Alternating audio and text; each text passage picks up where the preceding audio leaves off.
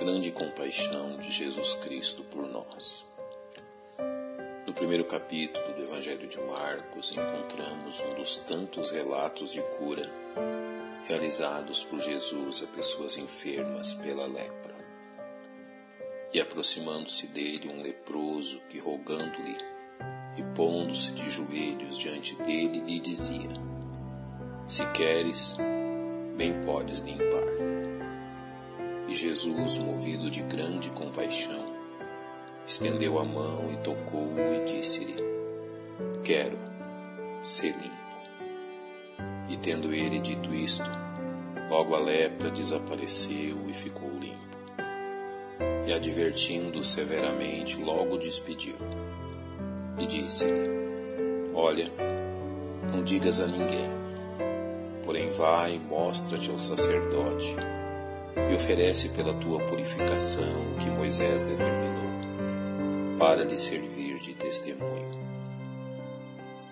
Neste breve relato contemplamos o encontro de duas forças poderosíssimas, para o bem e para o mal, expostas em um homem leproso e no bendito Filho de Deus.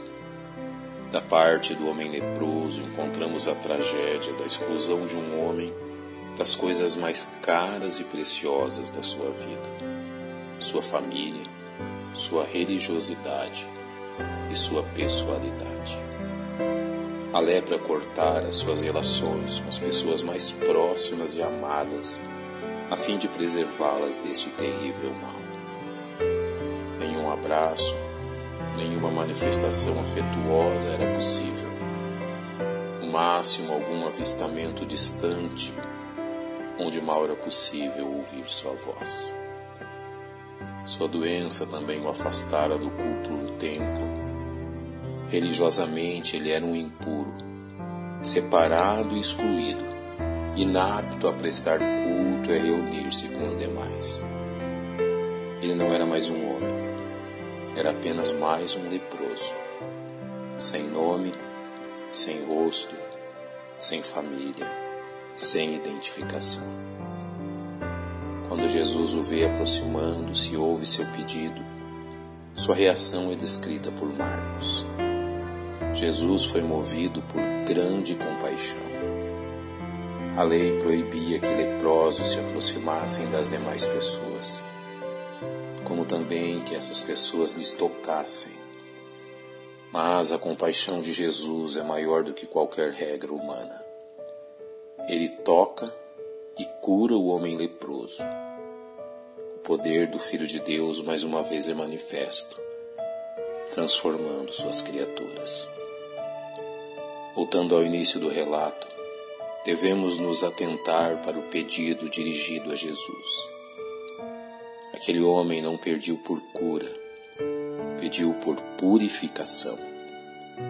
Se queres, bem podes limpar-me. Não era a doença seu maior mal, mas a exclusão causada por ela. Seu desejo de retornar à família, ao templo e a ser reconhecido como alguém o levou a aproximar-se de Jesus e de joelhos clamar. Foi por isso que a compaixão de Jesus se acendeu desta maneira para com ele, pois o Mestre viu seu estado e contemplou sua miséria. Quero, ser limpo, foram as palavras libertadoras ditas pelo Salvador. Mesmo tendo sido avisado para que não revelasse nada a ninguém, que fosse apresentar-se ao sacerdote a fim de ter sua cura confirmada, o homem sai da presença de Jesus e imediatamente passa a anunciar a todos que encontrou o que lhe acontecera. Ele não era mais um excluído voltar a ser um homem, voltar a ter uma família e a expressar sua adoração. Ele voltara da morte à vida, da condenação à libertação, das trevas para a luz, pela simples vontade do Filho de Deus. Foi exatamente isso que Jesus Cristo fez por mim e por você, que já depositamos nossa confiança nele e clamamos por seu perdão. Jesus nos encontrou mortos e perdidos e nos devolveu a vida. Ele nos trouxe das trevas para a luz, unicamente por sua compaixão por nós. Quão maravilhoso é Jesus Cristo. Nosso Deus, nós te agradecemos pela tão grande salvação que nos trouxe da morte para a vida, pelo amor do Senhor por nós. E te louvamos em nome de Cristo, nosso Salvador. Amém.